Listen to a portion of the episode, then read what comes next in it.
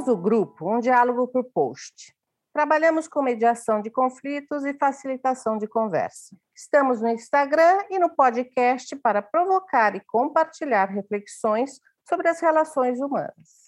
Eu sou Antonieta Porto. Eu sou a Rita Louvro.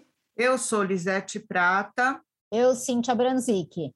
E hoje convidamos vocês para refletirem conosco o que eu quero ser e o que eu não quero ser mais.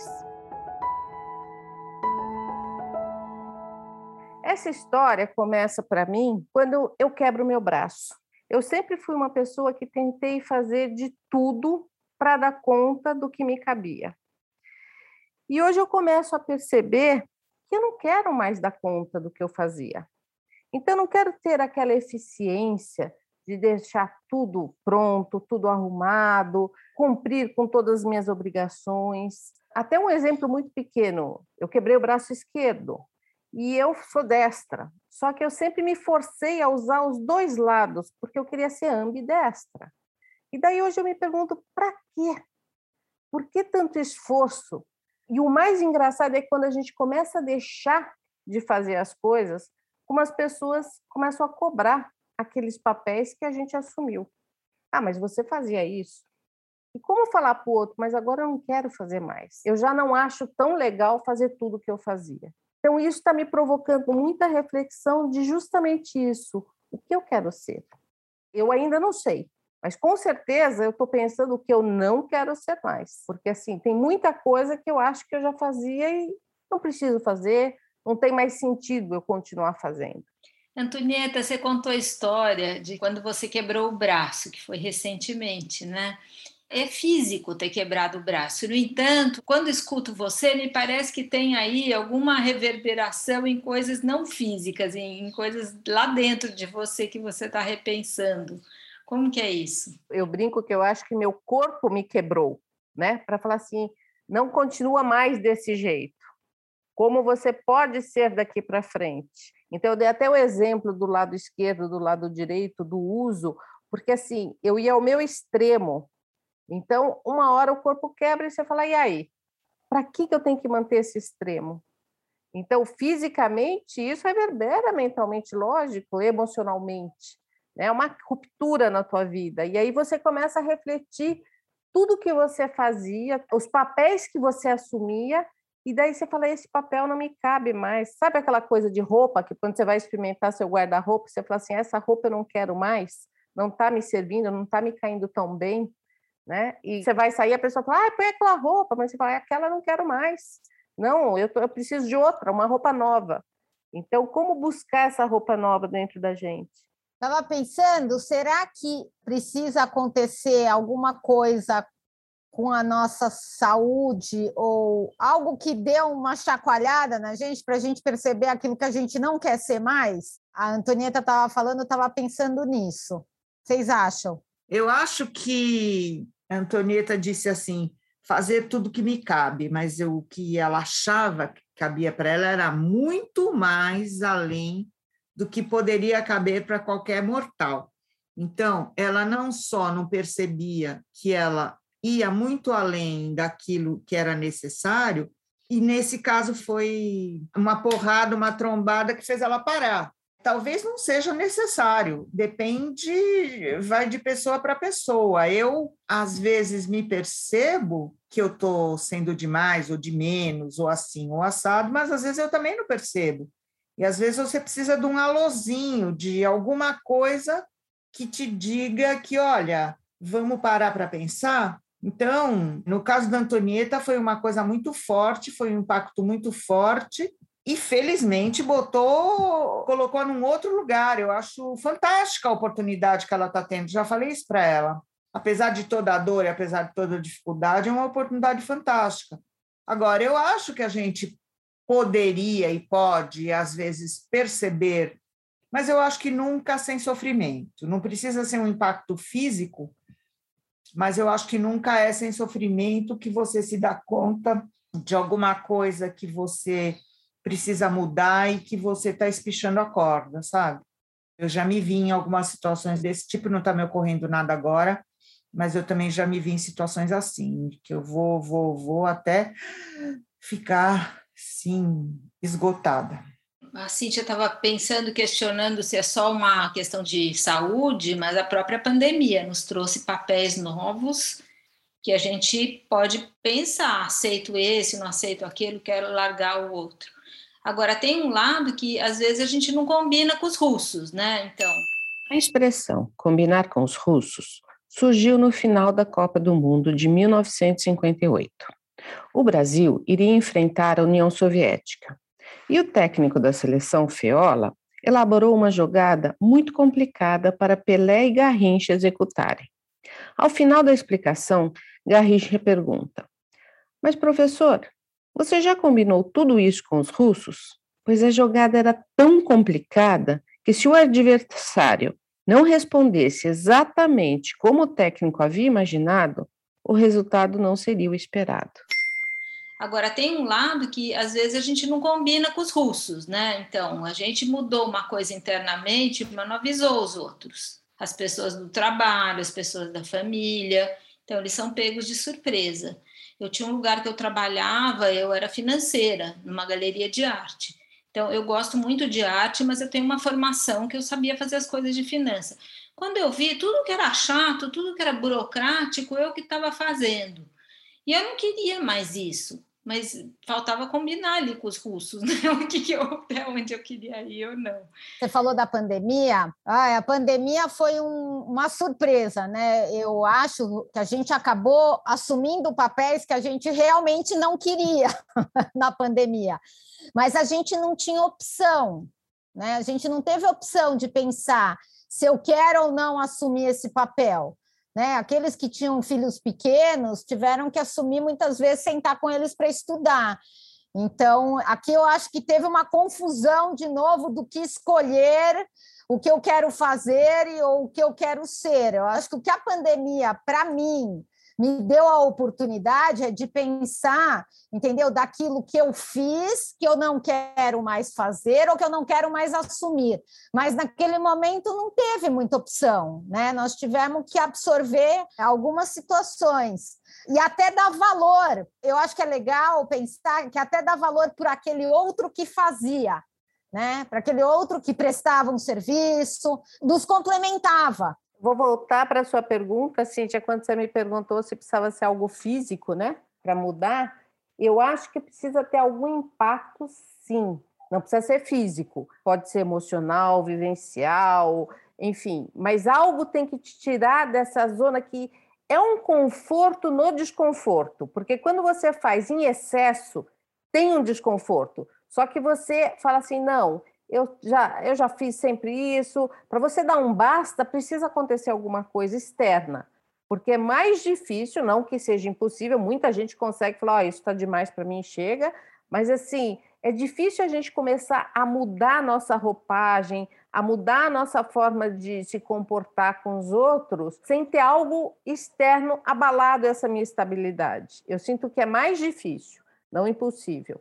Então, ajuda quando tem essa ruptura, porque isso nos faz repensar: eu quero continuar fazendo isso ou não quero? Eu quero continuar agindo dessa forma de prover ou de suprir, ou enfim, de dar conta deste recado, ou eu não quero mais?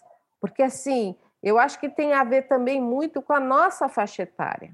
A gente está passando por um estágio da vida que a gente começa a se permitir a vida inteira você foi desse jeito, você precisa continuar? Para quê? Por quê? Então, essas perguntas a gente começa a se fazer e fala assim: não, não quero mais. Isso já fiz até agora, cansei. Como a Rita falou, ela pegava todos os problemas lá, toda a parte burocrática chata, chegou uma hora e falou: não quero mais, quero fazer outra coisa, quero curtir, fazer algo que me dê mais prazer. E como é difícil a gente justamente combinar com os russos, como é difícil a gente avisar o mundo que a gente está mudando. Tenho minhas dúvidas se a gente tem que avisar os outros que a gente está mudando. Eu realmente não sei se a gente tem que avisar os outros que a gente está mudando. Eu acho que a gente deveria ter sensibilidade para perceber que as pessoas estão mudando, principalmente as pessoas próximas, com quem você convive mais. Então, o que, que acontece? Você muda de atitude, e alguém muito próximo seu fala assim: Ué, Você gostava tanto disso, o que, que deu em você agora? Eu acho que isso, numa certa forma, é uma insensibilidade da pessoa não perceber que alguma coisa mudou e, em vez de fazer uma cobrança desse tipo, perguntar: nossa, parece que você mudou. Eu acho que a gente também tem que dar uns feedbacks para a pessoa de dizer: olha, eu mudei sim, e são coisas importantes para mim, e não ter que combinar com os russos. Acho que isso aí de combinar com os russos, eu acho que acontece quando você tem situações de trabalho, compromissos, coisas muito mais racionais do que as relações que você tem com as pessoas. Ou você avisar, olha, gente, tem certas coisas que eu não vou fazer mais, decidi que não vou fazer mais. Enfim, ter outros caminhos para tratar disso. Eu me incomodo um pouco, especialmente com minha filha, ou especialmente meu marido, quando ele falou, é, você não pensava assim, o que, que deu? eu faço um esforço grande para me repensar, eu faço um esforço grande para mudar nas coisas que eu acho que não são legais, e vem alguém falar isso para mim, eu acho uma coisa um pouco indelicada, no mínimo. Mas às vezes não é nem com a intenção de ser indelicado. Às vezes, por exemplo, sei lá, você é uma pessoa que sempre, quando é provocado, você pega aquela provocação e começa uma discussão. Chega uma hora que você não quer mais esse papel. E a pessoa começa a provocar, provocar e você não responde. Ué, não vai falar nada? Porque assim, o combinar com o russo não é pedir a permissão para o outro, mas assim, a gente vai se acostumando com a forma de ser das pessoas. E de repente isso pega de surpresa. Então, quando a gente fala em combinar com o russo, é justamente fazer essa fala que você fez. Olha, eu mudei hoje, não estou mais com vontade de discutir sobre isso, não estou com vontade mais de pegar qualquer coisa no ar e levar no peito. Não, eu estou deixando a vida passar, estou pegando mais leve. Momentos diferentes, né? Mas a gente se permitir ser diferente e não falar assim, ai, não, ela está me provocando, deixa eu pegar essa provocação e continuar a ser quem eu era. É, é nesse sentido que eu falo que a gente precisa ter mais, não é fortaleza, mas é convicção. É, eu concordo com você, porque quando a gente se habituou a ter uma reação, a gente pode sempre sentir uma cosquinha, né, de fazer de novo do mesmo jeito. Então, acho que é um esforço, sim, para se estabelecer mesmo dentro de uma postura de mudança. Tem uma coisa que eu acho que é divertida. É você chegar num patamar da sua vida e não ter que provar nada para mais ninguém. Oba! Tomara, tomara. Eu penso que em algum momento isso vai acontecer. Eu já estou no caminho, eu diria. Mas é um pouco isso. Eu acho que também a coisa do executar, do fazer e aqueles papéis que a gente assume na nossa vida, tem uma fase da vida que a gente tem que assumir, porque tem que assumir, porque se torna né, mãe, se torna auto-executiva, e aí você assume. Com o tempo, você vai percebendo com a tua maturidade, e a maturidade vem com uma oportunidade de olhar isso, putz, let it be, né? De, oh, se o outro quiser fazer, que delícia, né? Então eu posso me livrar desse papel. É um pouco isso. Você vê na oportunidade do outro que está fazendo, você se livrar desse papel. O outro também pode te ajudar a se livrar daquele papel, né? Que você não está gostando mais particularmente, acho que é difícil as pessoas perceberem a mudança do outro. É fácil apontar o defeito, mais difícil de reconhecer que a pessoa mudou e que trabalho que ela teve para mudar aquelas coisas que você está falando, aquelas coisas que você não gosta, e às vezes você não é reconhecida por isso, é isso que gera muitas vezes frustração. Eu acho que combinar com os russos, ó, mudei nisso, não sou mais essa pessoa, né? Deixa essa história para lá. Então, eu acho que nesse sentido, não é nem combinar, mas é que é, é chato, né? Quando a pessoa não percebe que você mudou e ainda fica te cobrando aquilo, aquela postura. E aí eu acho que não tem outra solução a não ser falar: ah, meu, mudei, não quero mais isso para mim. Não consigo ver outra solução para isso. Alguém disse que é uma questão de faixa etária, e eu concordo, porque esse modelito workaholic, ele é muito da sociedade competitiva, da juventude que quer ser isso, quer ser aquilo, quer ser o primeiro, quer ser o melhor. E acho também que a gente já se provou algumas coisas para a gente mesma e que a gente pode entrar nesse outro momento de mais autorrespeito, né? Eu acho que isso é autorrespeito. É você reconhecer do que você é capaz, perceber que tem coisas que você ainda não é, perceber que você tem muita coisa para aprender, para aprimorar, mas saber que você já realizou coisas e que neste momento você está te dando o direito de escolher, né? Acho bacana perceber isso. E até perceber que você não quer ser, que você não quer fazer, que você não quer conquistar, também faz parte. Porque a gente só tem que querer, não, a gente também pode querer falar assim, não, eu quero ficar desse tamanho, estou satisfeita com esse meu tamanho.